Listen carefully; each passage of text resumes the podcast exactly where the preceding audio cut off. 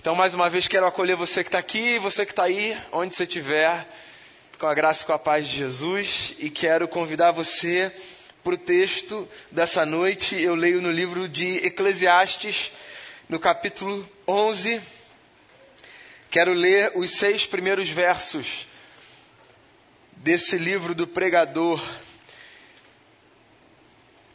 Eclesiastes é o livro do pregador. Literalmente, esse é o sentido do título desse livro. E aqui nessa sessão o que o pregador diz é o seguinte: olha só. Atire o seu pão sobre as águas, e depois de muitos dias você tornará a encontrá-lo. Reparta o que você tem com sete, até mesmo com oito, pois você não sabe que desgraça poderá cair sobre a terra. Quando as nuvens estão cheias de água, derramam chuva sobre a terra. Quer uma árvore caia para o sul, quer para o norte, onde cair ficará. Quem fica observando o vento não plantará, e quem fica olhando para as nuvens não colherá.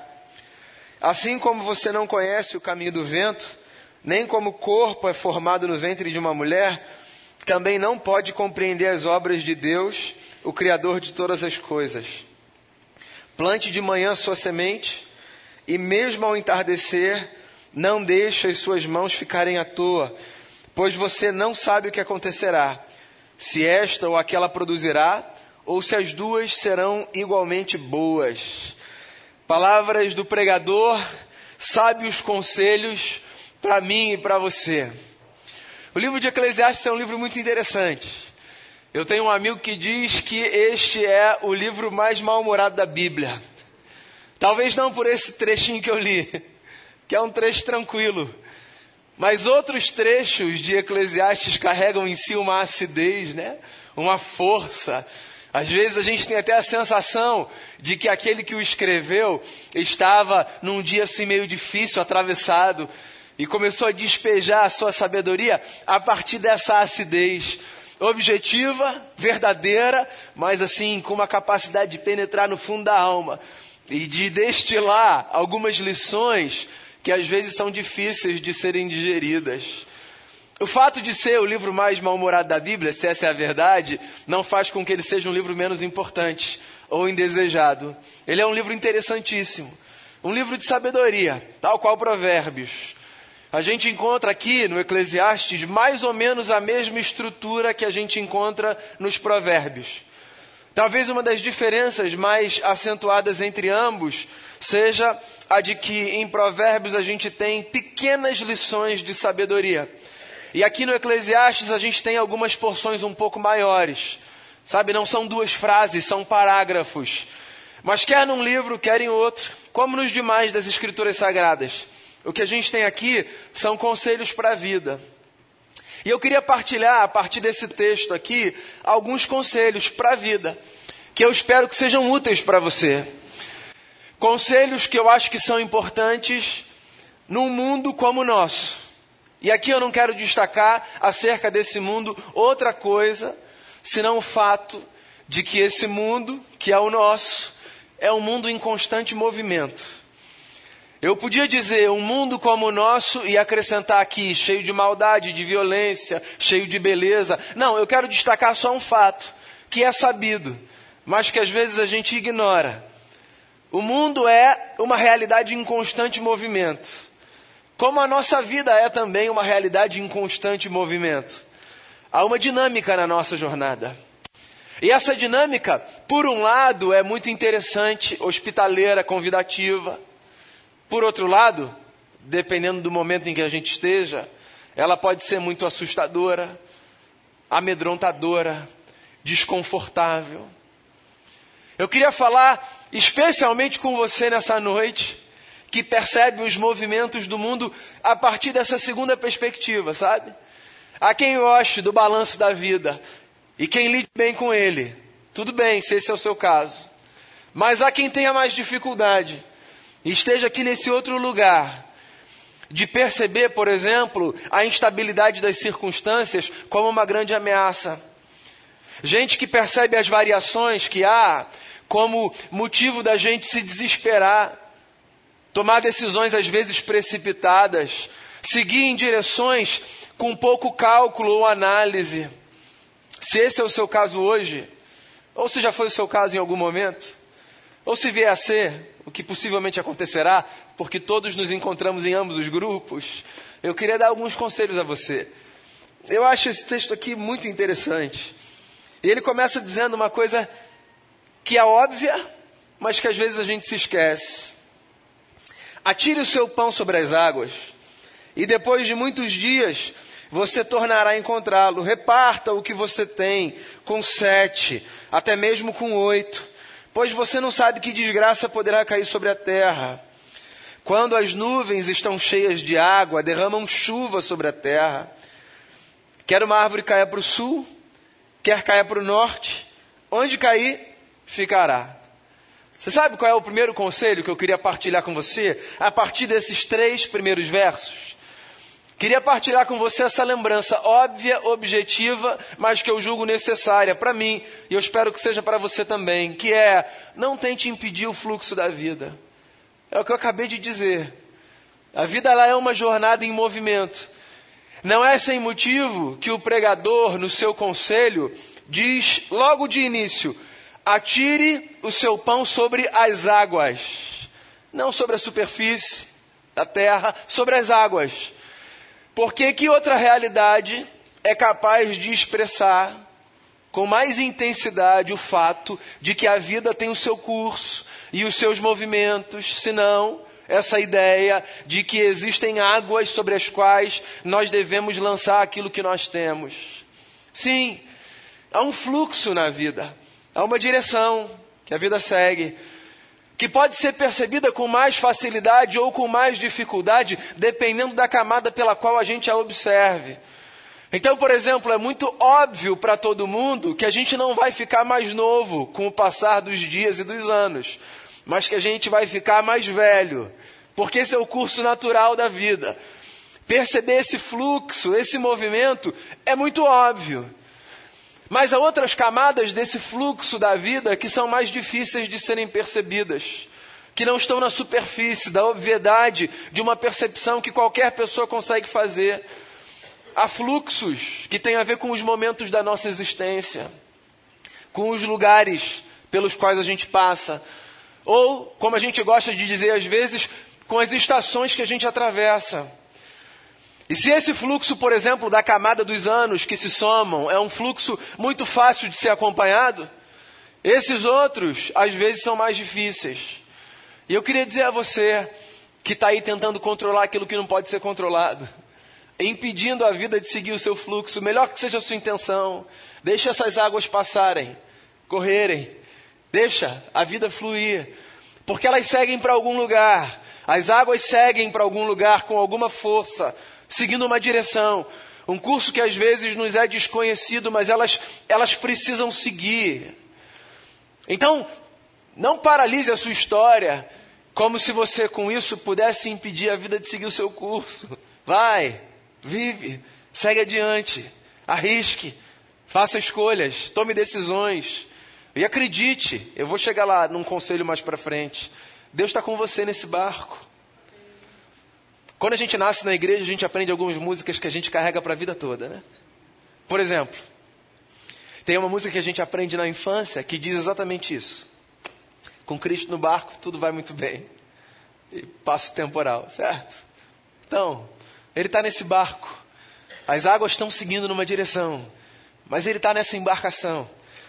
Como na história que de fato um dia aconteceu, talvez você o veja dormindo isso gere em você uma inquietação, uma preocupação, como gerou nos discípulos que disseram para Jesus: O Senhor vai permitir que isso tudo aconteça? O Senhor vai descansar? Não é uma alienação do Cristo, na verdade, é uma forma dele ensinar a gente a descansar. A gente viver na prática o que a gente acabou de cantar: Confiarei em Ti, Senhor. Minha esperança está em Ti. Não há maior prazer do que saber: o meu Deus cuida de mim. Então, meu primeiro conselho para você: lance o pão sobre as águas, reparta, partilhe, acredite nessa matemática dos céus, que Deus multiplica aquilo que a gente partilha. Então partilhe o talento que você tem, o dom que você tem, o recurso que você tem, a inteligência que você tem, a vida que você tem. Divida com outras pessoas, não fique ali parado, tentando acumular tudo, achando que amanhã vai ser uma desgraça, que por isso você precisa, em nome, muitas aspas aqui, de uma espécie de precaução, sabe? Reter tudo com você. Viva a vida. É clichê, lugar comum, você me perdoe. Mas a, a gente só tem uma, certo? E ela é tudo que a gente tem. E ou a gente vive ou a gente vive. Meu primeiro conselho para você: faça um favor a si. E aqueles que vivem com você também. Não impeça o fluxo da vida. Meu segundo conselho para você também está nesses três primeiros versos. Permita que a vida siga o seu fluxo, porque em se permitindo participar da vida nesse fluxo que ela segue, você vai descobrir um negócio que da mesma forma como você partilha, outros partilham e você se beneficiará da partilha que outros fizeram, lançando sobre as águas aquilo que eles tinham nas suas próprias mãos. Eu acho muito interessante esse conselho aqui do pregador de lance o que você tem sobre as águas, porque em algum momento isso vai voltar para você. Não é isso? Eu sei, às vezes a gente é tentado a segurar para a gente tudo aquilo que a gente tem. E aí você pode pensar nos seus recursos, nos seus bens. Você pode pensar no seu talento, no seu tempo. Você pode pensar naquilo que você conquistou. A gente pode colocar tudo como numa espécie de altar. Os nossos troféus, eles são só nossos. Ninguém pode tocar, nem chegar perto. Mas eu não sei, eu acho que existe uma outra possibilidade de vida que me parece mais interessante que é a de no exercício, obviamente, da nossa maturidade e da leitura que a gente fizer das coisas, a gente partilhar aquilo que Deus coloca nas nossas mãos.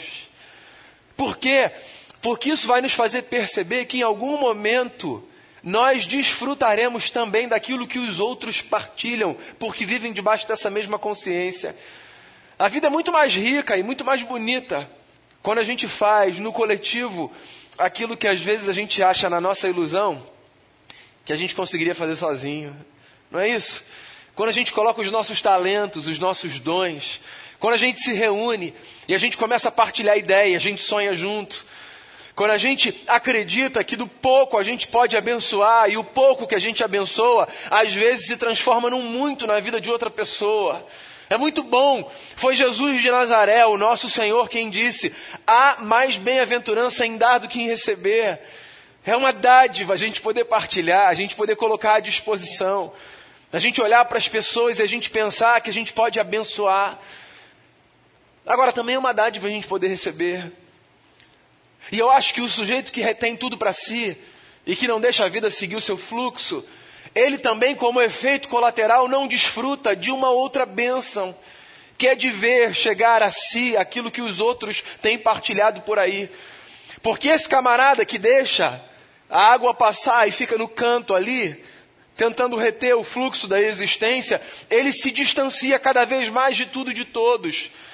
Ele vive uma jornada solitária. E ele acha que ele está bem ali com aquilo que ele tem. Mas quer que eu te conte um segredo? Ninguém nunca estará bem com tudo que tem. Se acreditar que tudo aquilo de que precisa é o que conquistou com a força das suas próprias mãos. Deus nos fez de uma outra forma. Nós não temos, ninguém tem em si tudo aquilo de que precisa para viver. Há coisas que, que são necessárias para mim que estão em você, e há coisas que são necessárias para você que estão em mim. E aí você pode fazer a multiplicação aí pela rede de pessoas que você conhecer. O corpo de Cristo é assim, não é? É Paulo quem diz: um recebe um talento, outro recebe outro. Um cumpre uma função, outro cumpre outra. E todas são igualmente importantes. E ninguém pode dizer aos outros, eu sou mais importante do que você, porque talvez aquilo que você tem, aquilo que você faz, o lugar onde você chegou, seja importante para o desempenho de uma tarefa específica. Mas e todas as outras que você precisa na vida? Que são dependentes de habilidades, de forças, de inteligências que outras pessoas têm. Pois é, quem só retém, quem só recolhe, não desfruta de uma dádiva que é de ver nesse fluxo da vida o pão que a gente lançou voltar de uma outra direção. Seja generoso.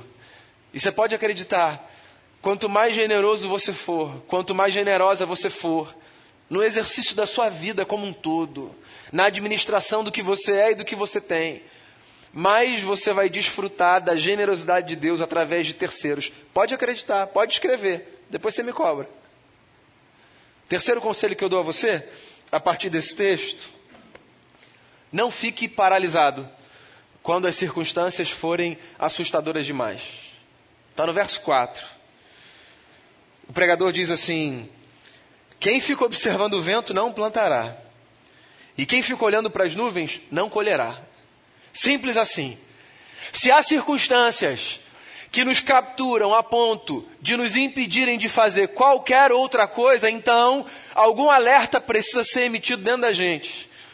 Se há circunstâncias que nos hipnotizam na vida, se há notícias, se há experiências, se há medos, se há traumas, se há sonhos, inclusive, que nos paralisam na existência, então alguma coisa precisa ser ajustada.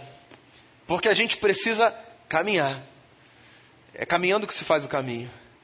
Ainda que seja devagar, porque você já teve pressa. E carrega um sorriso porque já chorou demais. Caminhar é preciso. Seja qual for a velocidade. Às vezes a gente corre, às vezes a gente anda, mas a gente precisa sempre caminhar. Sempre que eu falo sobre isso, eu me lembro de uma história do Êxodo, do povo saindo do Egito, depois de ter visto as dez pragas que Deus lançou ali para mostrar para o Faraó o seu poder e a sua força. E esse povo está saindo debaixo de condução de um profeta. E eles estão celebrando, depois de 400 anos de escravidão, enfim, liberdade. Até que eles se deparam com uma cena. Atrás, o exército de Faraó. Na frente, o mar. E eles viram para o líder que cumpre esse papel na jornada e perguntam: o que, que a gente faz agora? A gente para? A gente ora? Pergunta aí para Deus qual é a direção. Lembra nessa história o que Deus diz ao profeta? Diga ao povo que marche, não fiquem paralisados. Não era uma orientação para que o povo não orasse, era uma lembrança de que às vezes as nossas orações na vida, elas são feitas no movimento dos nossos passos. A vida não para, ela segue o seu curso. E às vezes a gente quer que ela pare, porque ela é violenta, porque ela é forte no que ela faz com a gente. Porque a gente precisa de um descanso, de um colo, eu sei, eu entendo. Mas a gente precisa seguir. Já falei sobre isso aqui outras vezes. É assustador como o mundo não respeita o nosso luto, né? Se alguma coisa acontece com a gente, lá no fundo da nossa alma, o que a gente acredita de verdade é que tudo precisa parar. Como é que vocês não vão acompanhar o estado da minha alma? Há uma indignação que todo mundo que conhece o luto já deve ter passado, que é de perceber que no dia seguinte a padaria está funcionando e o restaurante está aberto e as pessoas estão rindo e os comediantes estão fazendo as suas piadas e os bancos estão trabalhando e a vida está seguindo. E a gente olha e lá no fundo a gente diz: como é que nada parou? Eu estou aqui em frangalhos, destruído. E a vida segue, né? Mas é engraçado, se por um lado a gente se indigna por causa disso, por outro lado, a gente devia agradecer, sabe? Porque nessas horas a gente só não é dragado pelo abismo, porque a gente percebe que se o mundo está seguindo o seu curso, a gente também precisa seguir. Aí a gente vai andando devagar, a gente vai sendo carregado pelos outros, mas a gente vai. O que a gente não pode é ficar petrificado, paralisado. A gente precisa marchar, andar. Então, um terceiro conselho que eu ofereço a você nessa noite quando as circunstâncias da vida te colocarem nesse lugar de se perceber petrificado, petrificada, quando as circunstâncias da vida fizerem com que você acredite que não há outra opção senão virar estátua de sal, porque toda a beleza e toda a glória estão lá atrás, aquele lugar de onde você saiu, mas para onde você ainda olha com desejo que é o contrário do que Deus fez a gente para experimentar, que é de procurar encontrar alguma beleza no futuro, porque futuro é tudo que a gente tem. Quando você ficar como uma estátua de sal, você precisa se lembrar que a vida não para e que você precisa seguir o seu curso. Não permita que as circunstâncias petrifiquem você. Segue devagar, mas segue. Vai engatinhando, mas vá. Não para. Nunca pare de lutar. Quarto conselho que eu dou a você a partir desse texto está no verso 5. Assim como você não conhece o caminho do vento, nem como o corpo é formado no ventre de uma mulher, você também não pode compreender as obras de Deus, o Criador de todas as coisas. Isso é o que está dito. Sabe o que está nas entrelinhas? Você não conhece, mas Ele conhece. Então, esse é o quinto conselho que eu dou a você, ou o quarto, não sei, me perdi. Vocês estão aí, né? Obrigado, pessoal. É o quarto. Foi só uma sacada aqui, ó, de comunicação. Esse é o quarto. Deus conhece tudo. Então, quando você estiver confuso, com muito medo, olhando, dizendo assim, agora, não consigo ver, não consigo discernir, não consigo entender. Quando seu coração estiver apavorado, porque essas circunstâncias de desconhecimento, elas apavoram mesmo. A gente quer uma informação, mínima que seja, só para a gente ter a certeza de que a gente está indo na direção certa. A gente quer garantia, a gente quer antecipação, a gente quer sinal. Algumas das nossas orações são: Deus, escreva nas nuvens, por favor, mas diga alguma coisa. Não é isso? Mas às vezes a gente vai seguir como quem vive por fé. Porque é isso, né? Quem vive na confiança, quem vive nessa fidelidade a Ele, dizendo assim: não estou entendendo nada, eu estou fazendo um monte de pergunta e parece que nenhuma é respondida. Mas, Senhor, eu quero descansar no fato de que se o Senhor sabe, então isso vai me bastar para hoje. Tenta fazer essa oração quando estiver nesse lugar. Senhor, eu não estou entendendo nada, mas eu quero descansar no fato que o Senhor sabe. E se o Senhor sabe, isso me basta. Aí tenta seguir. Eu sei, daqui a pouquinho você vai perguntar, mas Senhor, por favor, me explica. Pode ser até que ele explique, mas pode ser que você continue com silêncio. Pode ser. Eu desejo que não, mas pode ser que aconteça. Se você continuar com o silêncio, não permita que a angústia tome conta da sua alma. Porque você pode não saber como o bebê é formado no corpo de uma mulher ou qual caminho o vento faz. Mas Deus sabe. Deus sabe de tudo. E para mim, pelo menos, isso traz paz para o coração. Porque assim, não é que eu vou saber a resposta, mas é que se eu acredito que, como Daniel disse aqui na ministração, ele governa sobre céus e terra, e ele governa inclusive a minha vida, as coisas que me são desconhecidas são todas conhecidas por ele, e isso precisa me bastar. Último conselho que eu dou a você Está no verso 6. Plante de manhã a sua semente, e mesmo ao entardecer, não deixe as suas mãos ficarem à toa, pois você não sabe o que acontecerá, se esta ou aquela produzirá, produzirá ou se as duas serão igualmente boas. Pode parecer um contraponto ao que eu acabei de dizer na lição 4, mas na verdade é o outro lado da mesma moeda. Porque eu acabei de dizer, quando você não entender nada, descansa no fato de que Deus entende tudo. E aí, é possível que você ouça isso e pense o seguinte: ok, então eu posso pegar minha cadeira e sentar? E ver Deus agir e fazer? Não, você até pode, mas eu queria te dar um outro conselho. Continue a plantar, continue a trabalhar, continue a acreditar, continue a sonhar, continue a suar, Continue a correr, continue a marchar, continue a engatinhar, mas continue. Faça o que você tem que fazer. Porque olha, pelo que eu tenho lido na Bíblia,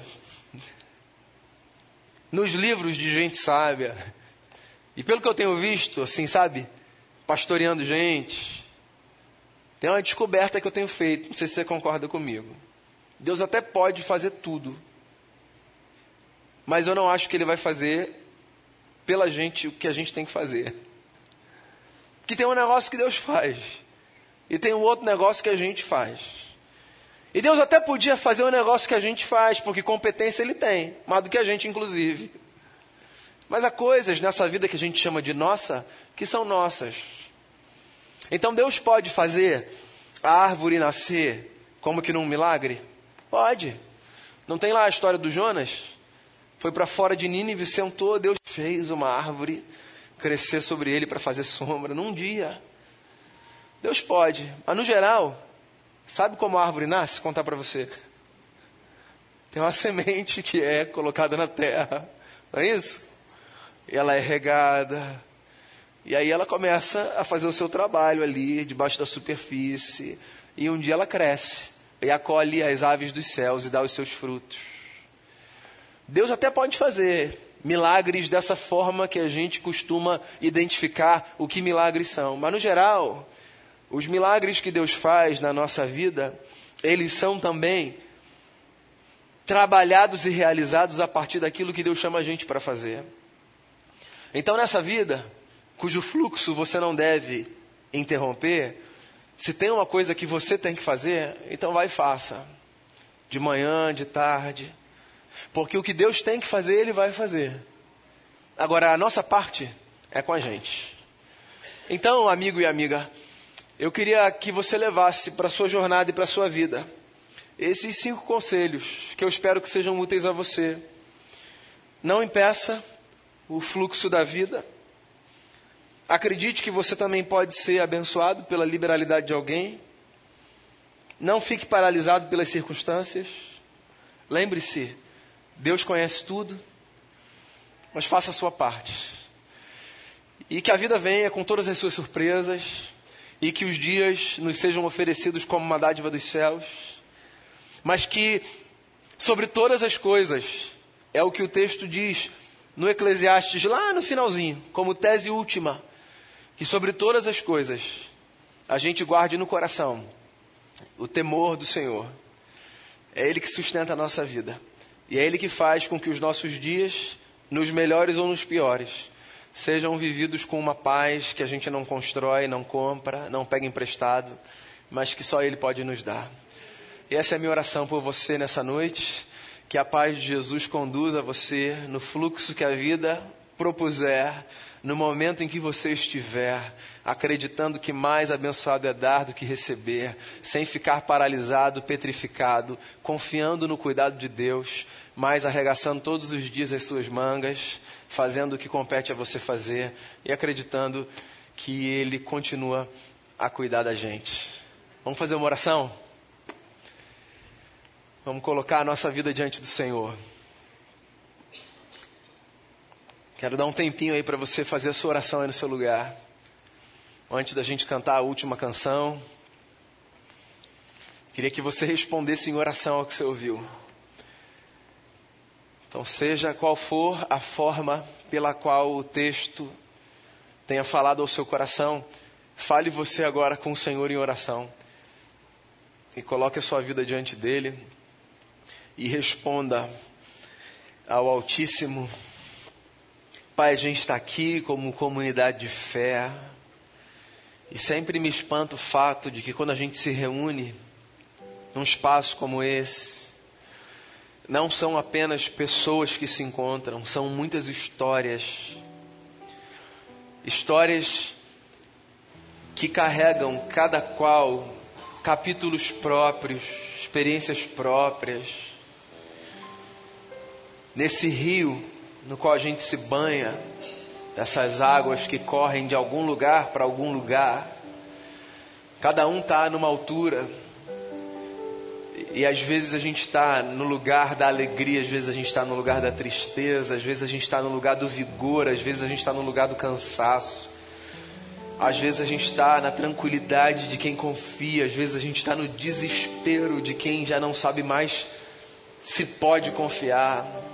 Mas a gente está aqui, no mesmo espaço, a cada um num momento nesse fluxo da vida. E eu quero pedir por mim, pelos meus irmãos e irmãs, trabalhe em nós, ajude-nos a partilharmos, de tal forma que ao partilharmos e ao recebermos, nós percebamos a beleza dessa dinâmica do Senhor, de usar a gente para fazer aquilo que o Senhor poderia fazer sozinho. Então que a gente tenha muita generosidade saindo da gente e chegando até a gente. Porque é isso que faz a vida seguir bem. Se alguém tiver aqui paralisado pela força dos ventos da existência, petrificado, com medo de um futuro incerto, eu queria pedir ao Senhor, em nome de Jesus, lembre os meus irmãos e irmãs que a gente pode não conhecer, mas o Senhor conhece tudo.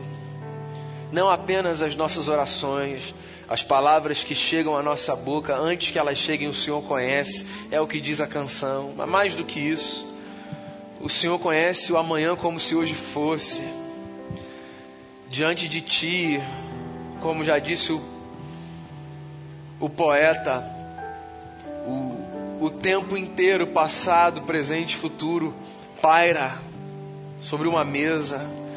O Senhor conhece absolutamente tudo, o que houve, o que há e o que haverá. Então, por favor, dê movimento a quem ficou paralisado com medo do futuro.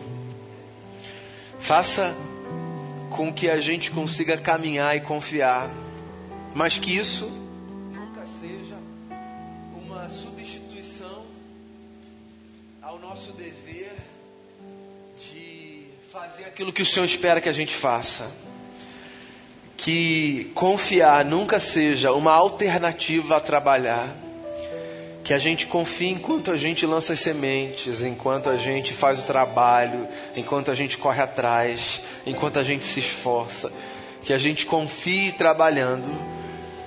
Ajuda a gente, seja qual for o conselho para cada um, seja qual for a fala para cada um, que cada coração abrace aquilo que de ti precisa receber nessa noite.